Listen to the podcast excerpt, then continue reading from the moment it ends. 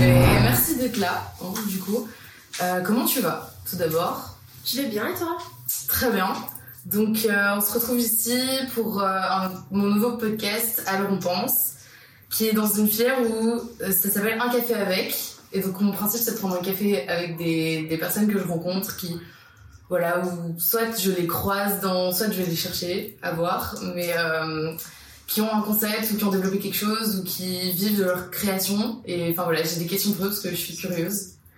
Et donc là, je prends un café avec toi qui t'appelle. Maëlys, Fayus. Voilà, et euh, parce que j'ai vu que tu avais créé ta maison d'édition il y a quelques années, tu as aussi été publiée. Et euh, voilà, je voulais poser des questions sur euh, comment tu avais créé ta maison d'édition et comment ça s'était fait. Et donc moi je t'ai connue via une de mes amies qui, euh, qui m'a parlé donc, de ton livre et euh, de ta maison d'édition Lux Nox, c'est ça, voilà. Je te laisse te présenter, ce sera peut-être mieux. Euh, oui, bah, je suis donc je m'appelle Maëlys, je suis française d'origine. Je suis arrivée au Québec en 2012 et j'ai monté ma maison d'édition début 2021. Mais les premiers livres sont sortis donc l'année dernière en 2022. Et en parallèle, je suis publiée euh, chez les éditions David, qui est une maison d'édition euh, en Ontario, donc franco-ontarienne.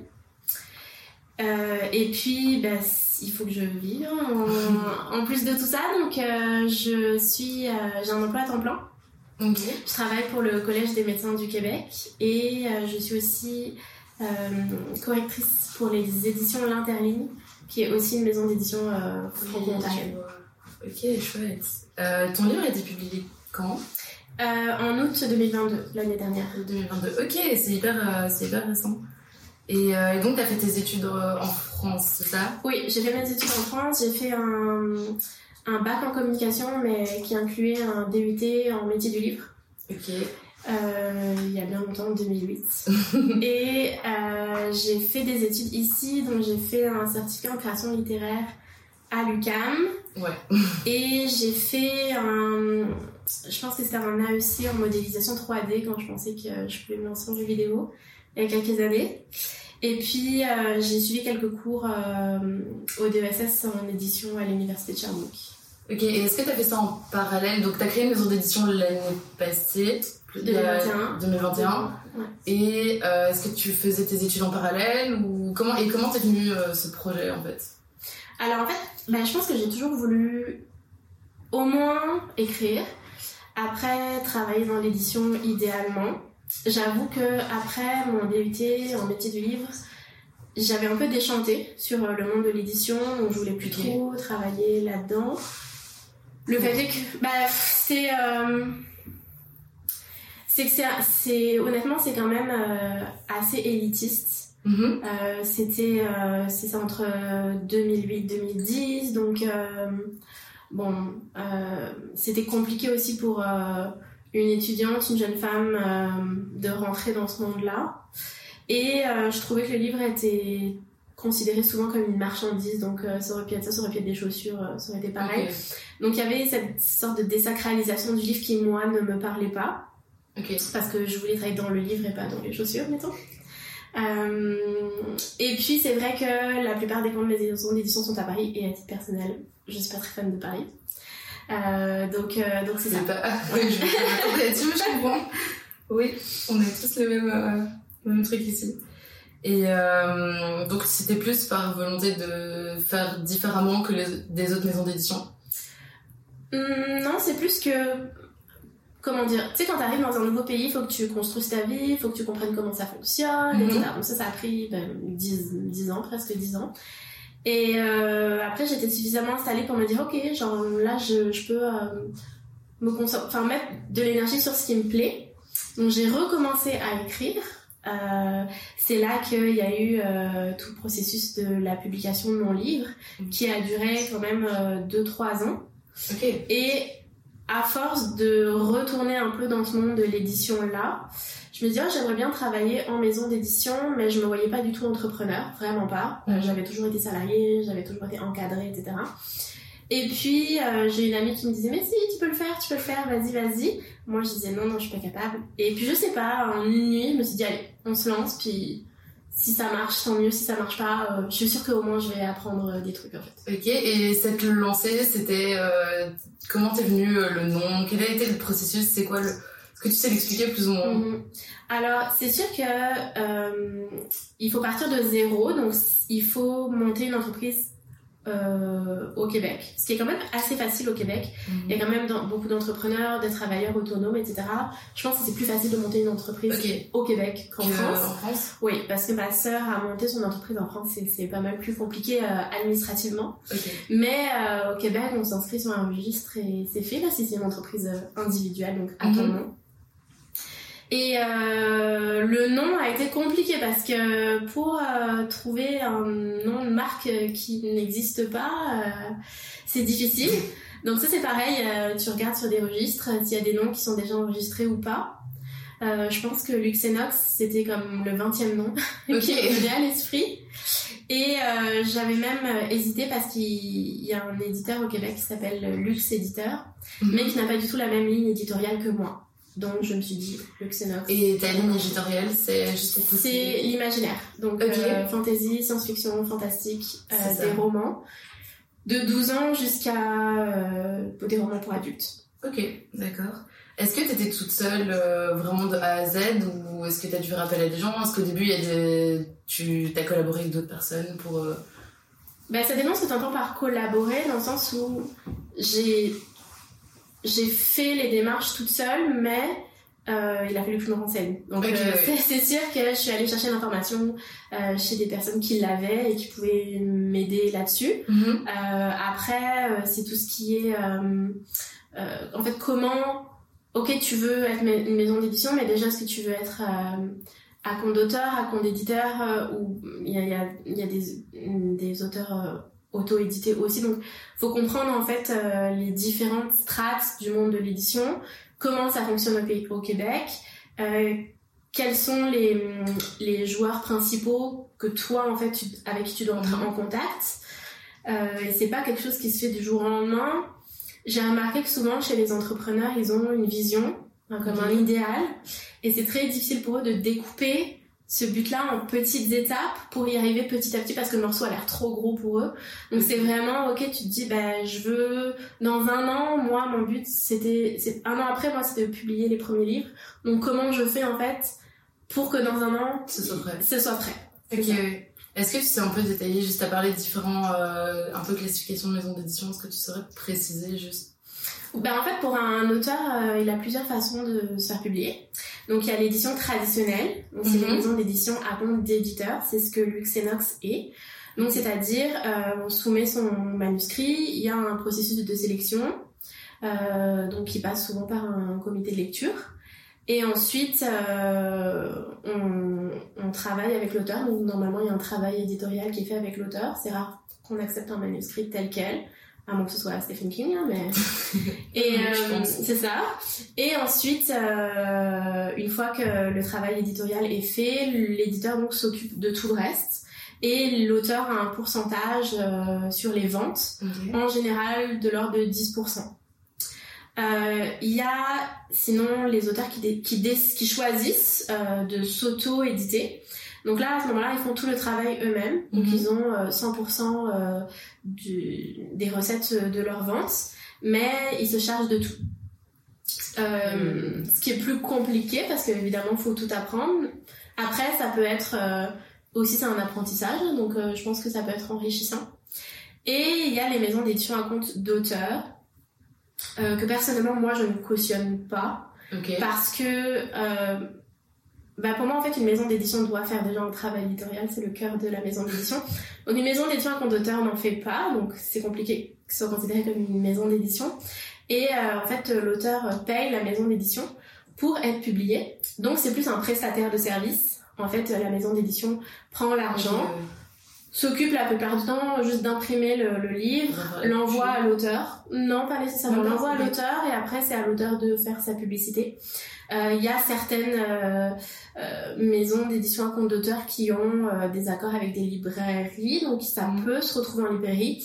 Mais euh, en fait, c'est que c'est, euh, disons qu'en auto-édition, il peut y avoir de très très belles choses. Moi, j'ai, j'ai décidé de publier des auteurs français qui étaient déjà auto-publiés avant, mais je voulais leur donner leur chance ici au Québec parce que leur texte était très très bon. Mhm. C'est, c'est sûr qu'en auto-édition, faut fouiller. Mettons, euh, Mhm. faut avoir le temps de. euh, on, on peut lire juste de l'auto-édition parce qu'il y a des très très, il y a des pépites.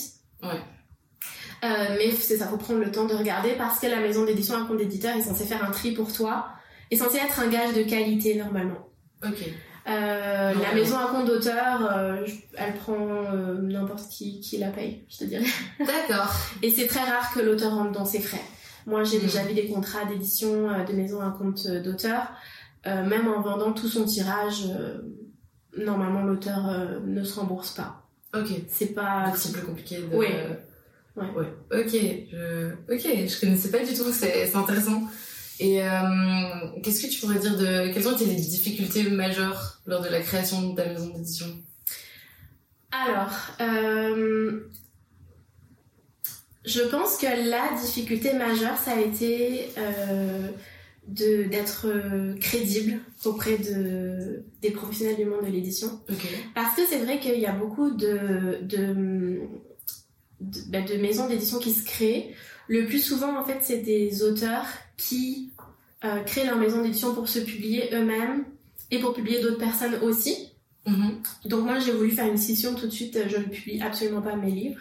C'est pour ça que je publie chez une autre euh, J'allais maison d'édition. Ça. Euh, et mais même sans ça, il y a quand même beaucoup de petites maisons d'édition qui se créent. Et en fait, il faut savoir que si on fait de l'édition traditionnelle, euh, en général, un éditeur ne vend pas ses livres en direct. Il passe par les libraires. Mhm. Pour passer par les libraires, il y a un intermédiaire entre l'éditeur et le libraire qui s'appelle le diffuseur-distributeur. Donc le diffuseur-distributeur représente plusieurs maisons d'édition et euh, il a des représentants euh, qui vont parcourir le Québec, qui vont faire toutes les librairies et dire ben voilà les nouveautés de ce mois-ci. Et en fait ce diffuseur-distributeur, donc euh, diffuseur c'est il, il- il diffuse l'information, distributeur en fait il s'occupe de la logistique, donc c'est-à-dire que c'est lui qui stocke les livres, c'est lui qui les envoie aux, libra- aux librairies, etc. Euh, donc euh, il, lui va prendre un pourcentage euh, sur le livre à partir du moment où il est vendu. Donc il faut qu'il croit en ton projet. Ce n'est pas un fournisseur que tu payes. Il faut le, faut le vendre en Exactement. Donc si lui se dit ben ton livre il va pas se vendre, Mhm. euh, il va pas te représenter. Un- Il y a une part de subjectivité du coup dedans, un peu, tu dirais? Non, parce que euh, en fait, euh, au, ou, bah, il y en a toujours une, mais je veux dire, c'est quand même, ils ont quand même une belle vision globale parce que des diffuseurs, distributeurs, où il y en a qui ne sont que diffuseurs, d'autres que distributeurs, mais Mhm. je te dirais qu'il doit y en avoir une dizaine au Québec, ce qui est pas beaucoup, et en plus.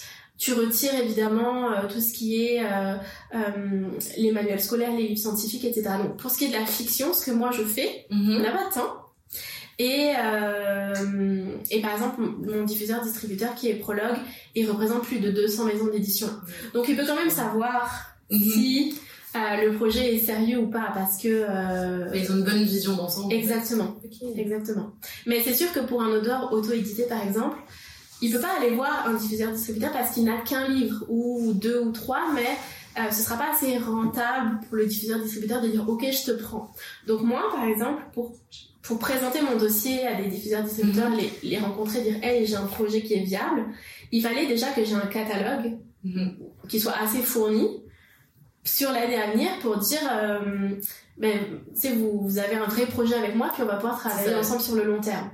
Et ça, ça a été un vrai défi pour moi euh, de, de cogner aux portes et, et de, de, de trouver un diffuseur distributeur parce que, euh, comme je dis, c'était un milieu assez fermé. Moi, je connaissais personne, je venais de me lancer. Euh, il faut que tu leur montres qu'ils ils peuvent quand même euh, faire des bénéfices avec toi. Euh, ça a été très compliqué. Ok, t'as un peu dû prouver ta crédibilité dans le milieu Ouais. en fait. Ok. Ok, ouais, je vois. Et comment est-ce que t'as financé ton projet au départ? Est-ce que t'avais des... T'as reçu une aide ou enfin t'as fait crédit? Comment ça se passe Mhm. niveau... Alors, pour les maisons d'édition qui démarrent, Mhm. il n'y a absolument aucune aide. Aucune.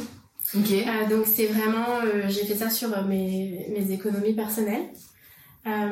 Et en fait, tu peux une fois que tu es établi et que tu commences à être en croissance, tu peux éventuellement avoir certaines subventions. Mais le plus souvent, en fait, il faut que tu sois éditeur agréé. Et pour ça, il faut, il faut être, il faut répondre à certaines conditions. Mm-hmm. Et à partir, à partir de là, en fait, il y a la SODEC, qui est vraiment un fonds pour les arts en général, culturels, qui, qui te donne des mm-hmm. subventions, mais euh, moi, je sais que je ne serai pas éligible avant 2025. Là. Ils ont des, des, des, exigences particulières de, en fait, euh, au Québec, c'est qu'il faut, pour être éditeur agréé, il faut que tu aies publié euh, 5 livres d'éditeurs québécois euh, en un an ou 8 livres en 3 ans. Mm-hmm. Et à partir de là, tu es admissible à, admissible à l'agrément et tu peux faire la demande d'agrément et ensuite demander des subventions. Ça peut être très très long. Ça prend du temps. Si tu démarres, les deux premières années, c'est même les trois premières années, c'est c'est tout repos sur toile. Combien de livres tu publies plus ou moins par euh, Alors euh, l'année dernière, c'était la première ah, année, j'en ai publié neuf. Ok. Ce qui est quand même beaucoup. Mm-hmm. Mais comme j'ai dit, je pouvais pas me présenter avec juste deux projets devant un diffuseur-distributeur. Effectivement. Donc je pense qu'il m'en fallait au moins six là pour avoir l'air euh, sérieuse. Puis en fait j'ai eu la chance d'être contactée par une euh, maison d'édition française, donc aussi spécialisée dans la littérature de l'imaginaire, qui euh, m'a proposé donc de racheter les droits euh, de certains de ses livres en France pour les publier ici au Québec, ce qui m'a permis de construire mon catalogue. D'accord. Donc, c'est sûr que c'est pas des, des, des livres d'auteurs québécois, mais ça permet en fait d'être connu. Parce que moi, c'est ça, parce que je crée pas ma matière première. Mm. Il faut que j'ai des auteurs qui m'envoient leur manuscrit. Oui, c'est ça. Donc, euh, pour que je reçoive des manuscrits, il faut que j'ai qu'on me connaisse. Donc, il faut que j'ai déjà publié des livres. Donc, tu vois, c'est un peu comme mhm. le serpent qui se mord la queue. Donc, cette première année a permis de publier des romans ben que moi déjà le travail éditorial avait déjà été fait euh, euh, je sais que c'était je savais que c'était des livres de qualité euh, des auteurs talentueux etc. plus sûr de commencer par c'est ça ça permet de débuter le catalogue et et donc le, le, le but là c'est vraiment que que j'ai de plus en plus d'auteurs québécois pour promouvoir la littérature d'ici etc mm-hmm. donc j'en reçois de plus en plus des manuscrits d'auteurs québécois ok, okay. Et euh, comment est-ce que tu fais la publicité de ta maison d'édition? Comment ça s'est créé un peu? Bah, T'as créé un réseau, j'imagine, comme tu l'expliques. Et maintenant, comment tu continues ça? Est-ce que bah, je pense que c'est un peu comme aujourd'hui là, je, suis beaucoup passée par les réseaux sociaux. Euh, donc Instagram, là depuis janvier on est sur euh, TikTok. L'avantage c'est que ici les maisons d'édition québécoises sont très bien établies, mais euh, comme elles sont très bien établies, c'est vrai que elles sont pas vraiment présentes sur les réseaux sociaux parce que elles, ça marche déjà, elles ont pas besoin. Donc euh, il y a une place à prendre qui fait que euh, c'est quand même plus facile de, de, de, se mettre sur les réseaux sociaux parce que c'est rare en fait que des maisons d'édition québécoises soient sur les réseaux sociaux. Est-ce que tu reçois des demandes par les réseaux sociaux? Je, par exemple, des auteurs qui essaient de te contacter euh, via Instagram ou quoi Non, c'est rare parce que j'ai quand même un site web. Donc en général, ils envoient leurs questions par le site web. J'ai remarqué que souvent pour les auteurs, le site web c'est important. Ça permet de comprendre un petit peu le ben, l'image de marque de la maison d'édition.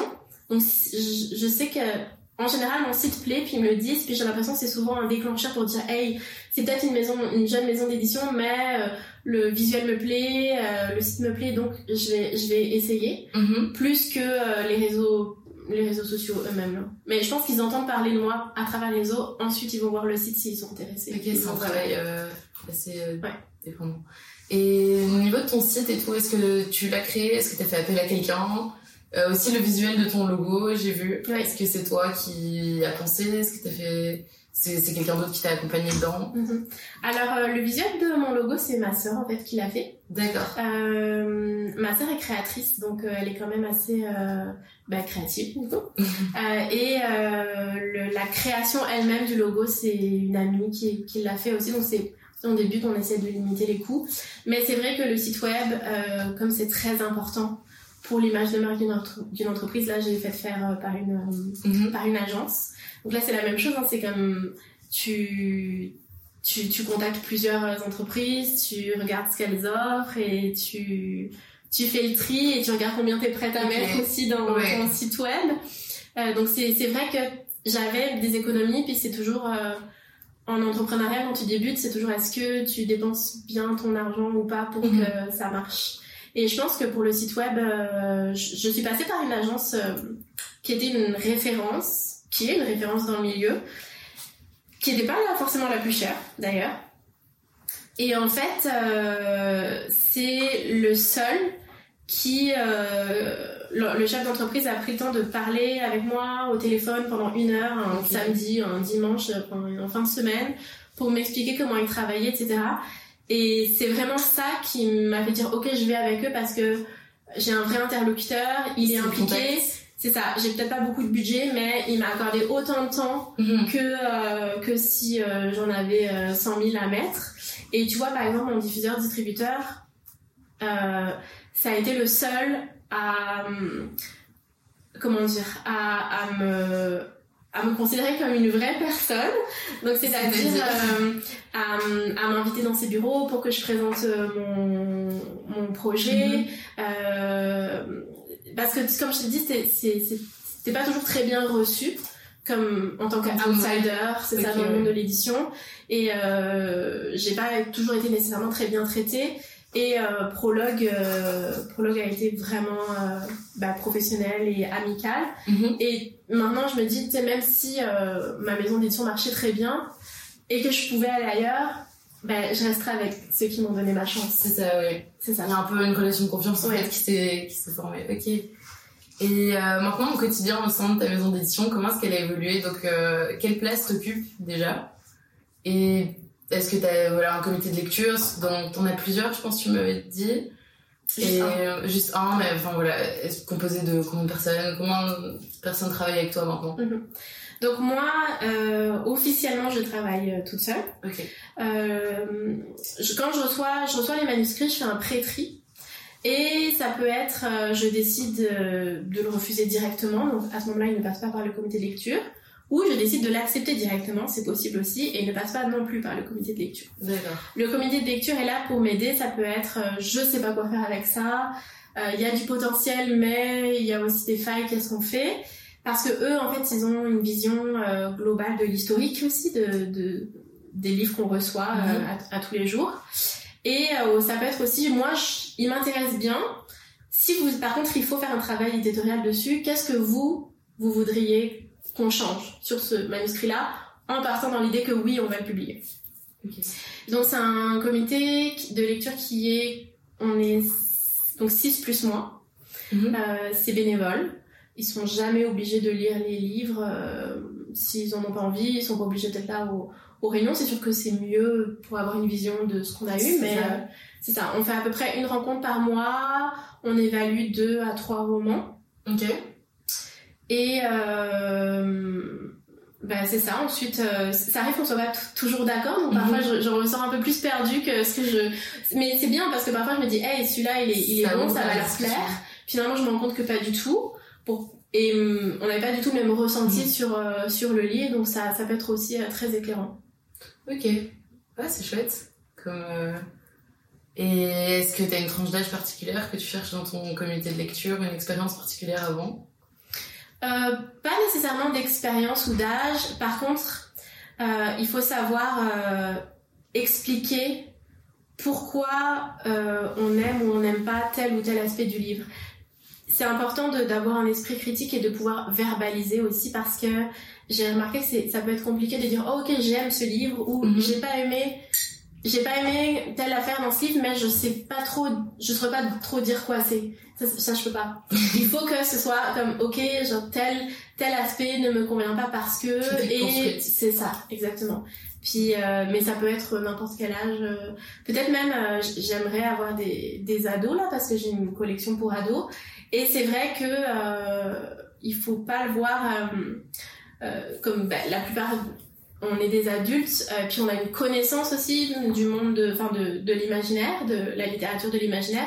Donc c'est vrai qu'il faut pa- parfois dire ok moi je n'aime pas mais ce n'est pas un livre pour moi pour le genre de public que je suis. C'est le livre pour tel public Et là, il y a un public. Donc ça aussi, c'est important de dire, pour ce type de public-là, je pense qu'il y a un marché parce que on, quand, quand le comité de lecture reçoit les livres, il ne les lit pas, il les analyse. Mhm. Et je leur dis tout le temps, ils sont même pas obligés de les lire en entier. Si au bout de 50 pages, ils estiment que ils ont une analyse assez construite pour, pour s'être fait euh, son idée, bah à ce moment-là, on, on arrête parce que euh, euh, le, ils ont une grille de lecture avec des critères pour les guider. Mhm. Donc à partir du moment où cette grille, ils sont passés à travers, ils ont pas besoin de lire les 400 pages non plus. hein. Ok, d'accord, c'est vraiment euh, le but, construire une critique de, Ouais. dessus, quoi. Ok. Euh, Aujourd'hui, quel bilan est-ce que tu pourrais donner de cette expérience, donc juste de la création en tant que telle de, de, ton, de ton, ta maison d'édition? Et euh, comment est-ce que tu vois son évolution, si tu retournes dessus un peu?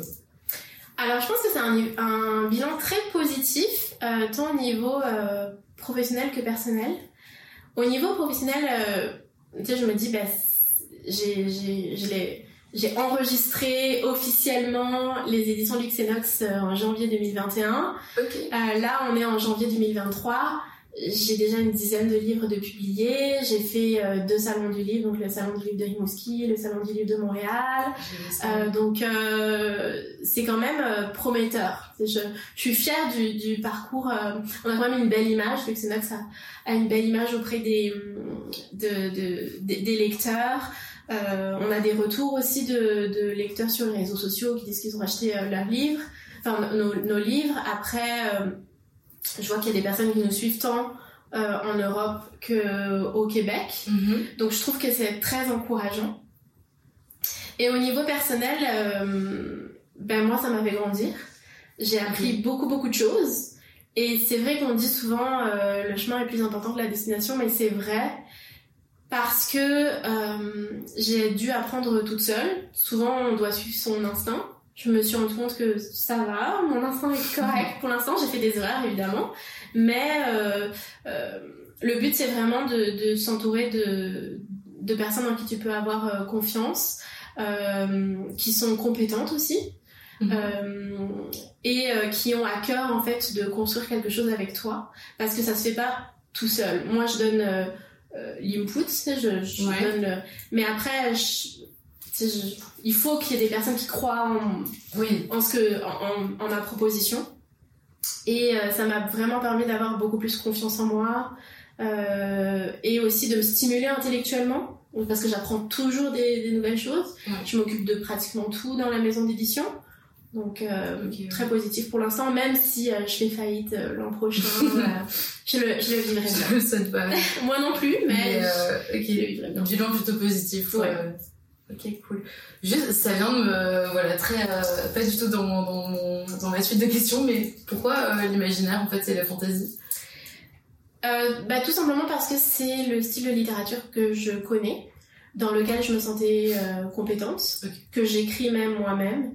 Euh, je me sens pas qualifiée pour, euh, pour euh, publier de la littérature blanche ou, ou de la poésie. Je veux dire, j'ai pas les connaissances nécessaires pour, pour pouvoir juger de la qualité de ces écrits-là. Et même en imaginaire, il arrive parfois que je tombe sur des écrits où je me dis, je pense qu'il y a quelque chose, mais c'est pas mon domaine précisément en imaginaire.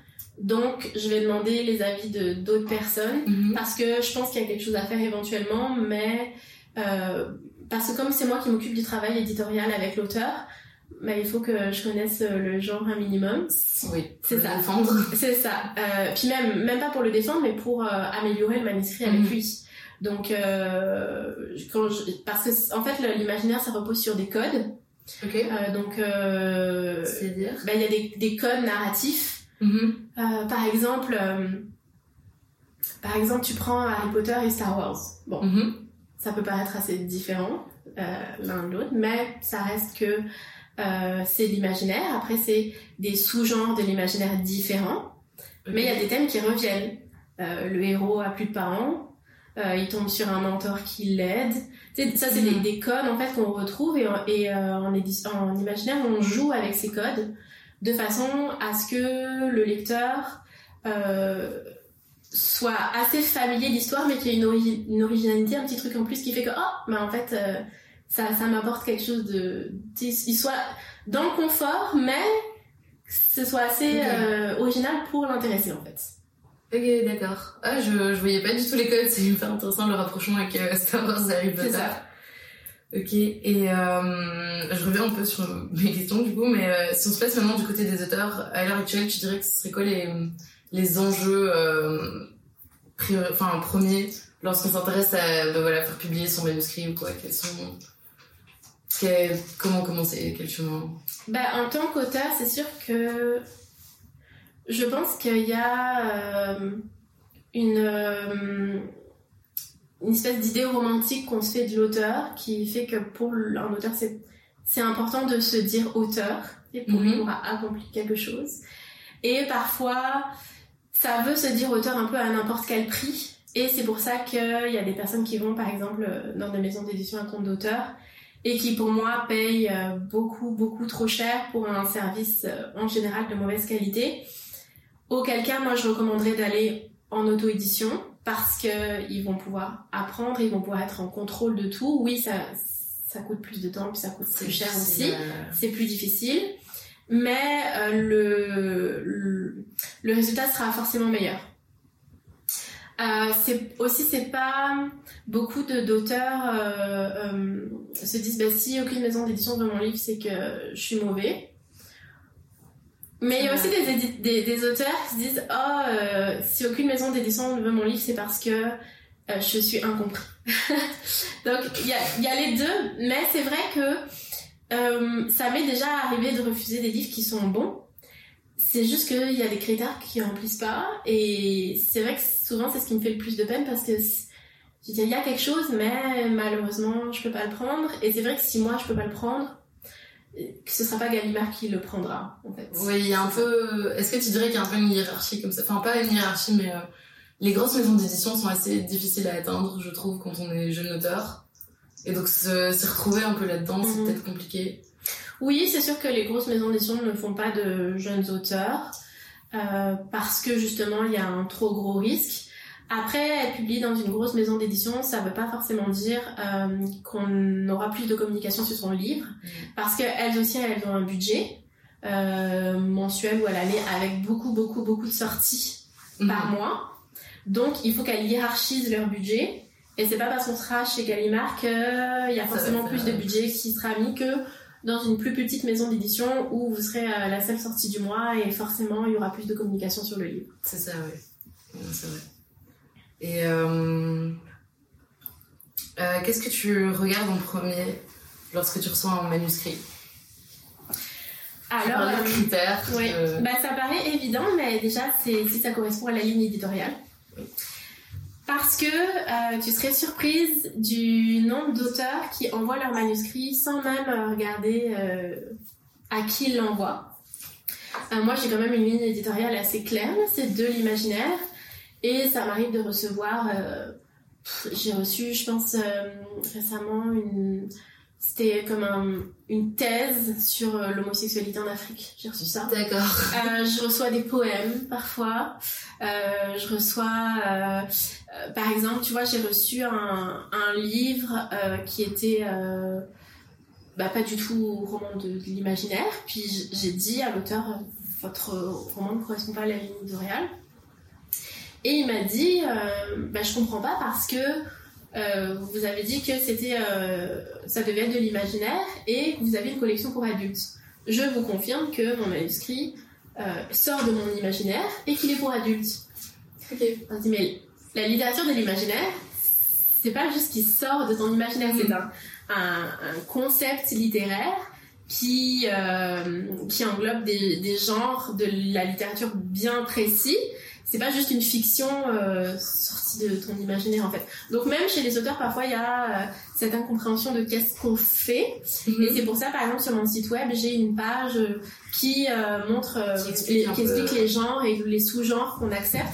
Parce que même les auteurs de l'imaginaire, parfois, ne, ne savent pas en fait bien où se placer dans le grand monde de littérature d'imaginaire. Est-ce que c'est de la dystopie? Est-ce que c'est de la dark fantasy?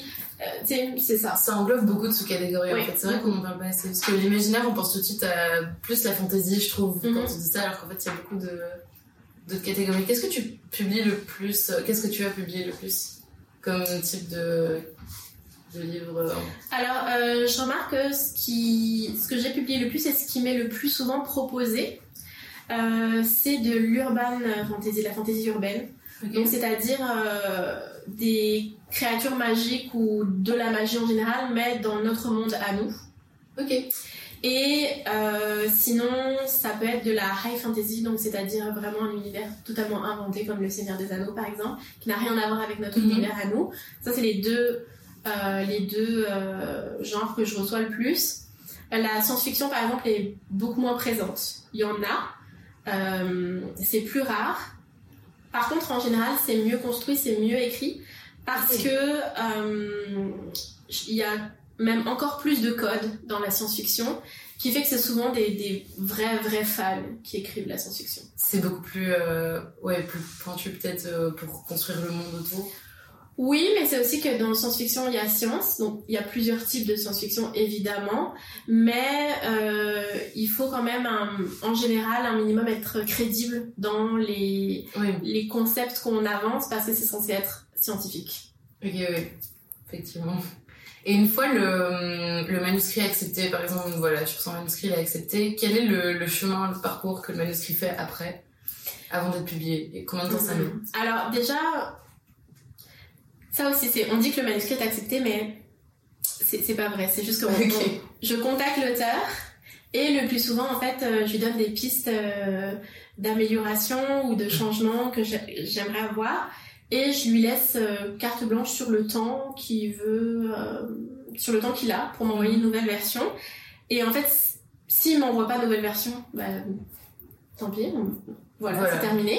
Euh, et s'il m'en envoie une, bah là, on va commencer à travailler ensemble. Donc c'est un travail qui dure de deux mois à deux ans. Euh, ça peut être très très long. Ça c'est de la réécriture plutôt alors? Ou... Bah, la réécriture, oui, c'est, euh, ça peut être du changement au niveau de la structure, du scénario, du, c'est du fond, de la forme. Il y a plusieurs relectures, en fait, plusieurs passages. Mhm. Et une fois que c'est terminé et qu'il est prêt à passer en correction, là, il est accepté. D'accord, ok. Et là, on fait la maquette, euh, on prépare la couverture, on... je prépare en fait des fiches euh, nouveautés que j'envoie à mon diffuseur-distributeur. Et donc, ce sont ces fiches-là que mon diffuseur-distributeur va présenter au libraire pour défendre le livre. Et à ce moment-là, le, le libraire va dire Ok, je, je pense que ça peut marcher, je t'en commande tant d'exemplaires. Ok, et tout ce qui est couverture, euh, est-ce que c'est toi qui t'as des accords particuliers? Est-ce que c'est l'auteur qui vient avec une vision? De sa couverture plutôt Ou enfin, quel impact t'as dans cet euh, avancement de ben voilà, passage de l'écrit à on va publier? Alors, en édition traditionnelle, c'est l'éditeur qui choisit euh, la, la couverture. Bien sûr, euh, l'auteur a un, un droit de regard, mais euh, il y a des... Parce qu'en fait, euh, un livre, c'est pas juste un livre. Par exemple, en auto-édition, bah, il a son livre et il fait ce qu'il veut avec son livre. Mais moi, il faut que mon livre s'inscrive dans des collections, dans un visuel de collection, Mhm. et dans un visuel de maison d'édition. Donc je peux pas tout accepter. Il faut qu'il y ait une cohérence entre les couvertures de, des livres de chaque collection. Donc euh, par exemple, moi, euh, quand j'ai été publiée chez les éditions David, je n'ai pas choisi ma couverture à 100% parce que chez les éditions David, il y a toujours une bande de couleurs euh, sur les premiers tiers en haut du livre. Ça, je peux pas l'enlever. Je pouvais pas dire, ben moi, je veux euh, une couverture pleine page comme je fais euh, par exemple avec les romans de Luxinox. Donc c'est ça. Il, il faut que l'auteur soit d'accord, mais oui, c'est ça. C'est un consensus. Ok, et combien de temps donc euh, la enfin réécriture on va dire avec l'auteur, le travail euh, ensemble, ça peut durer quand même enfin voilà, c'est variable. À partir du moment où du coup il a accepté, combien de temps plus ou moins est-ce que ça met avant d'être publié? Euh, je te dirais un minimum de six mois. Parce que euh, donc il faut euh, faire tout le travail de référencement, euh, créer la fiche produit. Les, représentants vont, par exemple, tu vois là on est en janvier, j'ai envoyé mes fiches à mon diffuseur distributeur, j'ai envoyé mes fiches de mai. Donc là, ils sont en train de faire la tournée pour mai, D'accord. le temps que tout se passe. Il y a aussi le fait que bah, au Québec en ce moment il y a une pénurie de papier. Donc moi, il faut que je- si on dit ok, si je dis ok, ce livre sera en librairie tel jour, bah, il faut que l'imprimeur ait le temps de d'avoir euh, imprimé le livre, que ça se soit rendu jusqu'au euh, jusqu'à l'entrepôt de mon distributeur, qui lui va faire les, les livraisons chez le libraire. Donc ça prend quand même pas mal de temps. Et de toute façon, moi, je, je fais des, je budgète à l'année. Donc là, mon année 2023, elle est fermée et je suis en train de chercher pour 2024. Ok, d'accord. C'est, loin mon temps quand même par rapport à ce qu'on voit. Euh, oui, bah, bah, en fait, tu vois, ça dépend. C'est-à-dire que, bon, en auto-édition, euh, tu fais ton projet comme tu le souhaites. En maison d'édition à compte d'auteur, souvent, comme tu payes et qu'ils ne font souvent que l'imprimer, deux mois après, tu le reçois ton livre. Mais c'est certain qu'il n'y a pas eu tout ce travail de euh, et en fait, c'est parce que comme il n'y a pas d'autres parties prenantes, en fait, qui elles aussi doivent avoir le temps euh, de faire leur travail, c'est juste une impression que tu envoies à l'auteur. C'est sûr que c'est beaucoup plus rapide parce qu'il n'y a pas de travail éditorial, il y a souvent très peu de corrections, etc. Le chemin est plus court, oui. Le chemin est beaucoup plus court. Mais tu vois, par exemple, moi, pour les éditions David, euh, j'ai eu euh, un parcours un peu atypique, mais à partir du moment où j'ai été euh, acceptée aux éditions David, ça a quand même pris un an et demi avant que ce soit effectivement en librairie. Ok. D'accord. Et combien est-ce que ça te coûte plus ou moins de publier un livre? Alors ça dépend. Parce que, par exemple, quand c'est des sessions de droit, en fait, euh, je paye une avance. En fait, c'est parce que c'est super, euh, comment on dit, euh, flou, mais même, c'est abscon, genre, tu sais pas trop ce qui se passe. C'est un peu opaque. secret. Exactement, opaque, ça que j'ai cherché, c'est genre... C'est genre... Ce que j'ai remarqué, c'est qu'il y a plein de choses qui se font, mais pas parce que c'est légal, juste parce que ça a toujours été comme ça. Tu vois, pourquoi on, doit, on donne euh, en général 10% à l'auteur? Ça a toujours été comme ça. Mais il n'y a aucune loi euh, qui m'empêche de lui donner 5 ou 15. C'est mhm. juste des usages qui font que c'est comme ça. Alors que par exemple, on donne 40% euh, au libraire, ça c'est une loi, c'est obligatoire. Ok. Donc ça, on n'a pas le choix. Mais il y a des choses, souvent, si tu le sais pas, moi, parfois, mon distributeur, euh, mon diffuseur, il m'envoie des courriels, je comprends rien. Genre, euh, je dis, mais là, tu me parles. Hein. Enfin, moi, je, enfin, je sais pas. Alors, je dis, bon, bah, je vais avoir la idiote, je vais poser la question. Après, je saurai. Mais euh, c'est ça, c'est compliqué. Oui, j'ai l'impression que tu rentres un peu comme tu peux dans le, dans le monde de l'édition. En ayant l'air de savoir ce que tu fais. Oui, c'est ça. Oui, c'est ça. Tu, voilà. Tu trouveras euh, sur le tas. Exactement. Mais euh, oui, c'est pour ça que c'est intéressant. Mm. Surtout avec les grosses maisons d'édition, on... a vraiment cette vision de la grosse maison d'édition, je trouve, qui est un peu. Peut-être un jour elle va reprendre. Et euh, aussi, oui, la vision un peu euh, euh, romancée de l'auteur qui. Soit il est incompris, soit il envoie son manuscrit et personne ne lui répond jamais. Ou mhm. bien c'est l'auteur qu'on a trouvé, mais un peu miraculeusement comme ça. Alors qu'en fait, c'est un travail derrière qui est beaucoup plus construit. Oui, puis tu vois, je sais que moi, quand j'ai envoyé mon manuscrit à des maisons d'édition, parfois, les réponses que je recevais, c'était rough, quoi.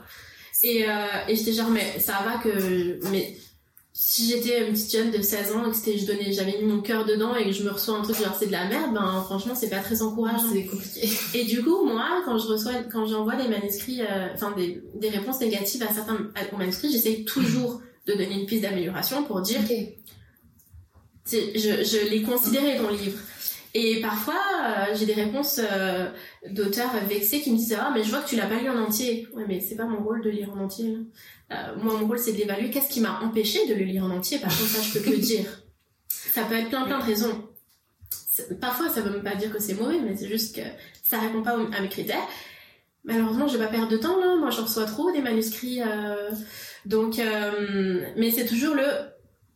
Sais, je, je, me fais taper dessus parce que je, te donne des pistes d'amélioration, mais en même temps, tu me dis. Donc, c'est pour ça qu'il y a beaucoup de maisons d'édition qui, qui envoient des réponses génériques en disant bah non, merci, au revoir. C'est vrai que je trouve ça un peu triste parce que toi, t'as mis tellement de temps sur ton livre. Il y a beaucoup de maisons qui répondent pas aussi, je trouve. Beaucoup de maisons qui répondent pas. Enfin, oui, juste on, voilà, on a mhm. envoyé, puis bah, on oublie qu'on a envoyé. Expérience. on oublie qu'on a envoyé parce que juste la maison ne répond pas.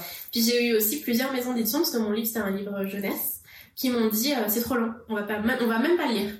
Comme j'avais une réponse le lendemain, c'est trop long, on lira pas. Bon, ok. Oui, c'est ça, c'est compliqué de rentrer, surtout les premiers, euh, les premiers écrits, on y est hyper attaché, donc faut, faut se prendre les critiques un peu après. Ouais. Mais, mais c'est chouette si tu donnes des, des pistes plus constructives. Ben, j'essaye. Mais tu sais, c'est toujours, euh, il y en a qui disent, oh, bah, est-ce que tu peux m'en dire plus? Comme, non, par contre, je peux pas donner, euh, une Un entrevue. euh, énorme. C'est ça, fait que c'est comme tu donnes ça, puis on prend. Puis Oui, c'est toujours une balance de. Oui, c'est oui, c'est vrai que c'est compliqué. Et euh, est-ce que tu c'est compliqué de trouver des jeunes auteurs euh, Est-ce que tu as plus de jeunes auteurs? Est-ce que tu as des habitués déjà ou pas en fait? Alors j'ai soit des jeunes auteurs, soit des auteurs qui ont été publiés ailleurs, qui ont et qui n'ont pas apprécié leur expérience et qui Mhm. veulent voir ailleurs. Et parfois, euh, ben justement, comme je dis, j'ai des auteurs qui comprennent pas en fait le monde de l'édition et qui me qui me disent oh j'ai eu telle expérience avec telle autre maison d'édition qui est une maison d'édition à compte d'auteur et ils me disent euh, euh, est-ce que je vais vous envoyer ma couverture bientôt ou des choses comme ça? Je dis non non. Et moi C'est pas pareil. c'est pas pareil, on marche pas comme ça. Et c'est ok, euh, euh, combien est-ce que vous prenez pour la publication? Non mais tu payes pas. Par contre, faut que tu sois sélectionné. C'est pas un client. Mhm. Donc euh, c'est ça, c'est vraiment euh, démystifier un petit peu comment comment ça fonctionne le monde de l'édition. Ouais. Puis même moi en tant qu'auteur, j'ai compris le comportement de mon éditeur parce que je connaissais le monde de l'édition. Mais j'ai beaucoup, euh, tu vois par exemple j'ai un, un auteur qui a été publié euh, récemment, puis euh, chez, chez Luxenox, et il me demandait est-ce qu'il y a eu des ventes quelques mois après? Et je lui dis mais je sais pas moi s'il y a eu des ventes.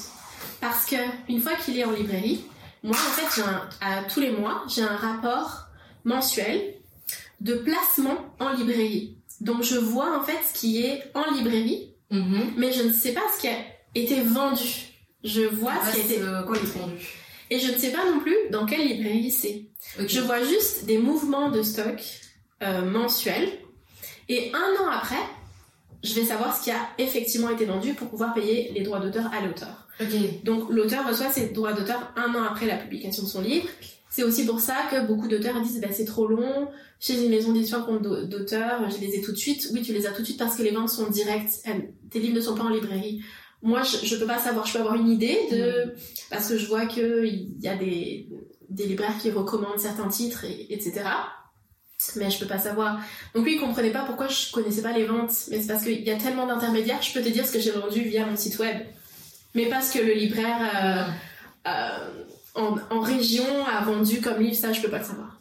Ouais, mais c'est c'est vrai que c'est très opaque, c'est compliqué. Enfin, je veux dire, euh, moi je découvre vraiment parce que on se dit, une maison d'édition elle gère tout. ou- Enfin, il y, a- il y a beaucoup de. En fait, c'est moi qui prends euh, tous les risques financiers parce que moi, je ne sais ce qui a été vendu qu'un an après.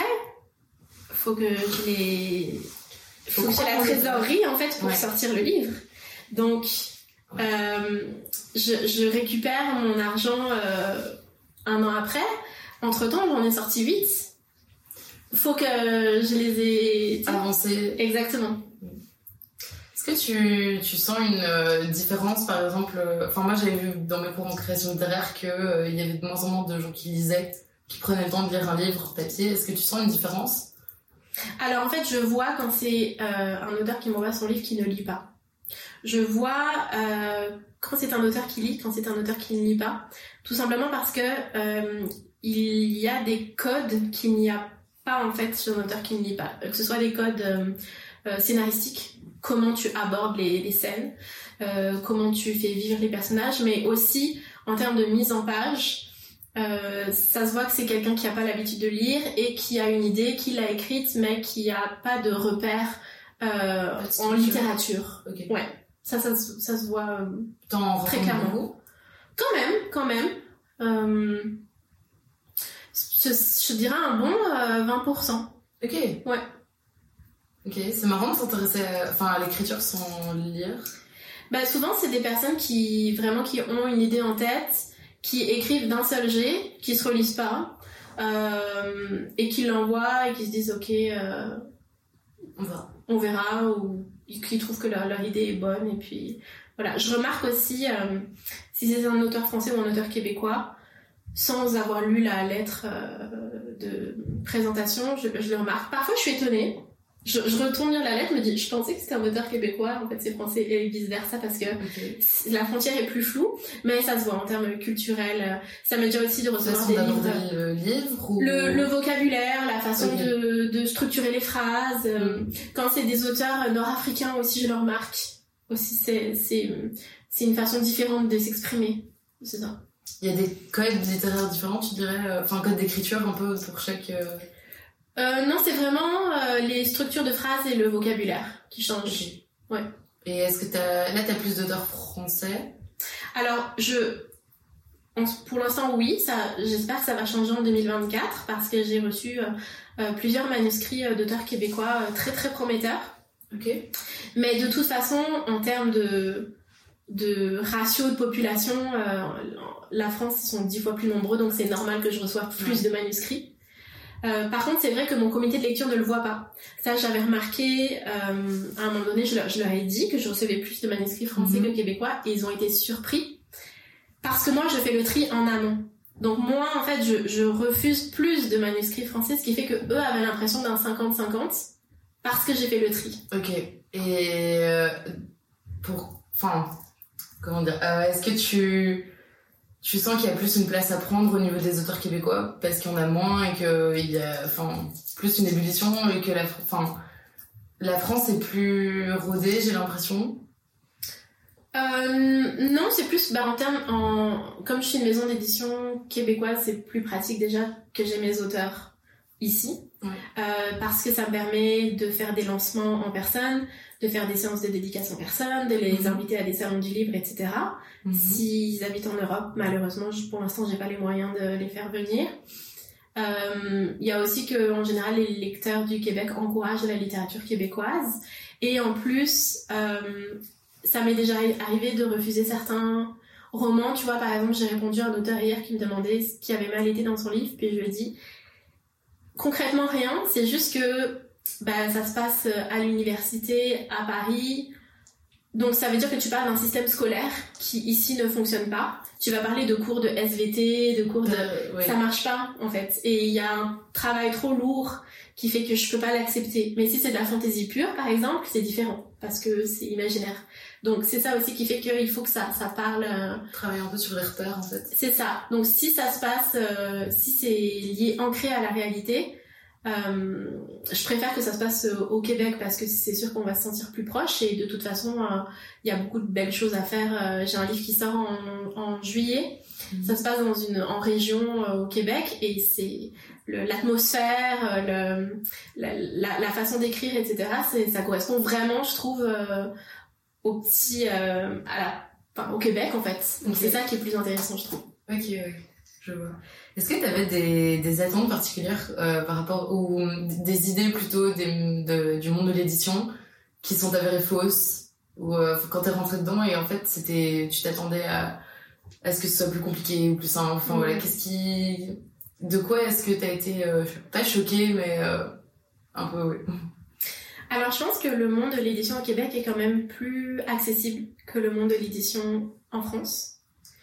Euh, parce que c'est un plus petit univers, donc oui, euh, c'est compliqué d'y rentrer, mais une fois que tu y rentres, euh, les personnes sont plus en réseautage, en termes de lien entre les Mhm. personnes, ça peut aller plus vite, en fait.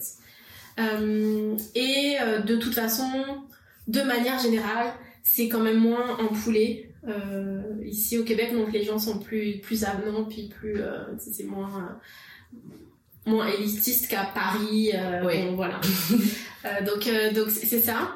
Après, comme je te dis, vraiment, ça a été moi en fait, j'étais un peu découragée quand j'avais construit tout mon catalogue pour l'année à venir Mhm. l'année 2022, je m'étais engagée, j'avais eu des coûts, etc. Et je me suis- et je trouvais pas de distri- diffuseur distributeur. Je me dis si ça je trouve pas en fait je peux rien faire. Ok ouais. C'était un gros pari.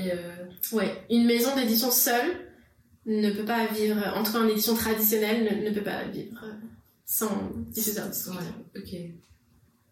Ok, ok. Et euh, je passe comme ça. J'ai vu que tu avais fait le salon du livre de Montréal. Oui. Est-ce que c'était cette année ou en 2021 Je me souviens pas. Euh, 2022, oui. 2022. Mhm. euh, Est-ce que tu as un retour sur l'expérience Quelque chose de... Bah, tu sais, c'est euh, ça aussi, tu vois, par exemple, ça c'est mon. C'est donc Prologue, mon diffuseur distributeur qui s'est occupé de tout. Donc moi, je, je dis juste, ok, je voudrais euh, une bibliothèque, parce que j'avais- pas assez pour faire un stand, mais j'avais assez de livres pour faire une bibliothèque. Puis c'est eux qui sont, qui sont en charge de tout. Alors que si t'es une maison d'édition sans diffuseur distributeur, bah, c'est toi qui loue le stand et qui, qui t'occupe de toute la logistique, etc., etc. Donc ça, c'est, c'est d'une grande aide. Euh, après, euh, moi, en fait, je suis allée au Salon du Livre de Montréal en tant qu'éditrice et aussi en tant qu'autrice parce que j'avais une animation euh, à l'espace jeunesse euh, pendant le salon. Et mon éditeur m'a invité au Salon du Livre Jeunesse de Montreuil à côté de Paris. Mhm. Donc en, la semaine qui a suivi le Salon du Livre euh, de Montréal. Moi j'ai préféré le Salon du Livre de Montreuil mais parce que c'était jeunesse. Et euh, ça, je trouvais que l'ébullition, enfin tu sais, le, euh, c'était plus, euh, il y avait beaucoup plus d'enfants, c'était plus vivant et j'ai préféré. Mais euh, le salon du livre en soi, ce que je trouve dommage, c'est que pour l'instant, ça ressemble plus à une grande salle des ventes. Déjà, tu payes ton entrée, donc tu payes pour payer. Euh, si t'es pas très intéressé à voir les auteurs en dédicace ou les animations, euh, qu'est-ce que tu vas faire là-bas Si j'étais pas euh, maintenant une professionnelle de la de, de l'édition, je pense pas que j'irais au salon du livre en tant que que visiteur. Ok, non. Euh, parce que je pense qu'il y a beaucoup, on peut faire beaucoup plus de choses que juste une salle des ventes. Puis il y a aussi le fait que c'est, sais, en France par exemple, il y a beaucoup de, de salons sur l'imaginaire, euh, tu de festivals sur l'imaginaire, donc c'est beaucoup plus riche. Peut-être plus précis aussi. C'est ça, c'est vraiment des fans qui connaissent, Mhm. alors que le salon du de Montréal, c'est quand même très général, il y a autant de la jeunesse que de la poésie que... Donc, je pense que c'est, pour l'instant, c'est un événement qui est plus pour les gens qui travaillent en édition Mhm. que les, les visiteurs. C'est plus de la... un coup de pub, peut-être. Pas un coup de pub, mais c'est pour montrer que t'es là. Voilà. Voilà. Si t'es là, c'est que c'est quelqu'un. Oui, c'est ça, c'est déjà c'est ça. c'est pas mal. Tu sais, c'est là où en fait tous les éditeurs de, même en Ontario, par exemple, il y avait mon éditeur et tout, donc ils viennent, ils se déplacent, etc. Mhm. Euh, donc c'est bien pour se montrer, puis il y a quand même des activités pour les, les professionnels du livre, c'est c'est intéressant. Mais je veux dire, si t'as pas accès à tout ça, est-ce que c'est vraiment nécessaire? Parce que t'as pas vraiment de conseils de libraire ni rien Donc je suis pas sûre que ce soit la bonne euh, la bonne recette pour euh, conserver l'intérêt des lecteurs en fait. Mhm. Ok, oui. Je vois. Et euh, maintenant, est-ce que tu as des projets en cours, que ce soit au niveau de l'édition ou de l'écriture, plus, plus pour toi? Ben c'est sûr que l'écriture, j'aimerais me concentrer sur mon tome 2 parce que le livre que j'ai publié aux éditions David, c'était un, un tome 1. Et là, tu vois, par exemple, je l'ai envoyé à mon éditeur Mhm. en janvier. Euh, c'est trop tard pour être publié pour euh, 2023. Donc, Ok. euh, je sais qu'eux, ils vont, devraient me revenir vers le mois d'avril. Après, il faut faire le travail éditorial. Voilà. Euh, donc, Ça, c'est temps. 2024, ça met du temps. Et, euh, et pour, euh, pour Luxenox, ça va être de trouver du financement. Parce que euh, je peux pas non plus tout porter à bout de bras. Donc Mhm. euh, vraiment essayer de voir si je peux avoir des subventions, des prêts. euh, euh, en fait, c'est qu'il n'y a pas rien n'est centralisé. Mhm. Donc c'est vraiment toi qui dois faire tes recherches et ça bouge tout le temps. Il y a tout le temps des nouveaux programmes, que ce soit gouvernementaux, Mhm. qui, qui s'ouvrent. Et en général, les grandes maisons d'édition, elles ont une personne ou plusieurs personnes assignées qui ne font que des demandes de subvention. Parce que c'est tellement compliqué et c'est tellement euh, comme touché à faire que euh, il faut que ce soit quelqu'un qui s'y connaisse. Et en plus, c'est que les demandes de subvention, même si moi, mettons, je mets deux semaines à rédiger une demande de subvention et que je l'ai pas, bah en fait j'ai passé deux semaines. Oui, c'est ça. c'est- Mais ça. parce que tu fais le, le travail toute seule, enfin, que ce soit Ouais. ces parties-là ou juste l'édition. Donc... Donc c'est toujours y aller par priorité en fait. Oui, Euh, c'est ça. Donc, tu- Ouais. c'est peut-être pas ta priorité par rapport aux, aux auteurs, je suppose, à publier. Que les subventions, tu vas plus faire ça après. Euh, oui, mais dans le sens où, comme là 2023 est fermé et que euh, j'ai euh, au moins la moitié de mes auteurs pour 2024, euh, je peux justement me concentrer sur euh, le financement parce que oui, j'ai des auteurs, mais si je peux pas, euh, tu si je peux pas les fonds, ça sert à rien. Euh, donc, euh, donc, mais là, ça, ça va être plus, euh, comment dire, j'ai commencé le travail éditorial avec certains auteurs pour 2024. sais, s'il en manque euh, deux, trois, ça va être facile à trouver. Au pire, ce sera pas des Québécois, mais ça peut être des traductions, ça peut être des achats de droits, donc Mm. tu, tu trouves toujours. Euh, ou juste simplement faire moins de publications et euh, en deux, trois de moins, puis en faire plus l'année d'après si on a le- les subventions. Ok, pour équilibrer. C'est ça. euh, Ouais. Ok, d'accord. J'ai, il me reste plus ou moins une question. donc, Oui. euh, c'est plus. euh, est-ce que tu as une phrase marquante d'un livre ou d'un auteur que tu utilises un peu comme mantra? Ou euh, qui te guide, enfin voilà, que, qui t'a marqué? Oui. Alors moi j'adore, c'est pas du tout euh, de l'imaginaire, mais j'adore euh, Orgueil et Préjugés de. Et il y a une citation d'elle qui dit euh, Lorsqu'un livre est bien écrit, il paraît toujours trop court. D'ailleurs, c'est une citation que j'ai inscrite sur le site web. Et c'est vrai. Euh, et c'est ça que, que j'ai en tête quand je quand je j'évalue des manuscrits parce que euh, souvent les auteurs sont très très volubiles. Ça peut être des très très longs textes. Euh, et si euh, et ça arrive souvent que ce soit intéressant les 50 100 premières pages hop ça retombe comme un soufflé Mm. et ce qui, ce qui, ce qui m'allume, ce que je recherche, c'est vraiment un livre qui te tient en haleine, euh, peu importe le à la nombre de fin. pages. Ouais. Ok, d'accord. Ouais, j'aime beaucoup. Oui, je l'avais vu sur, euh, sur ton site. Ben, merci beaucoup. J'ai des questions, mais merci beaucoup. C'était super intéressant, franchement. C'était c'était très chouette. Donc, euh, merci pour le café. Thank you.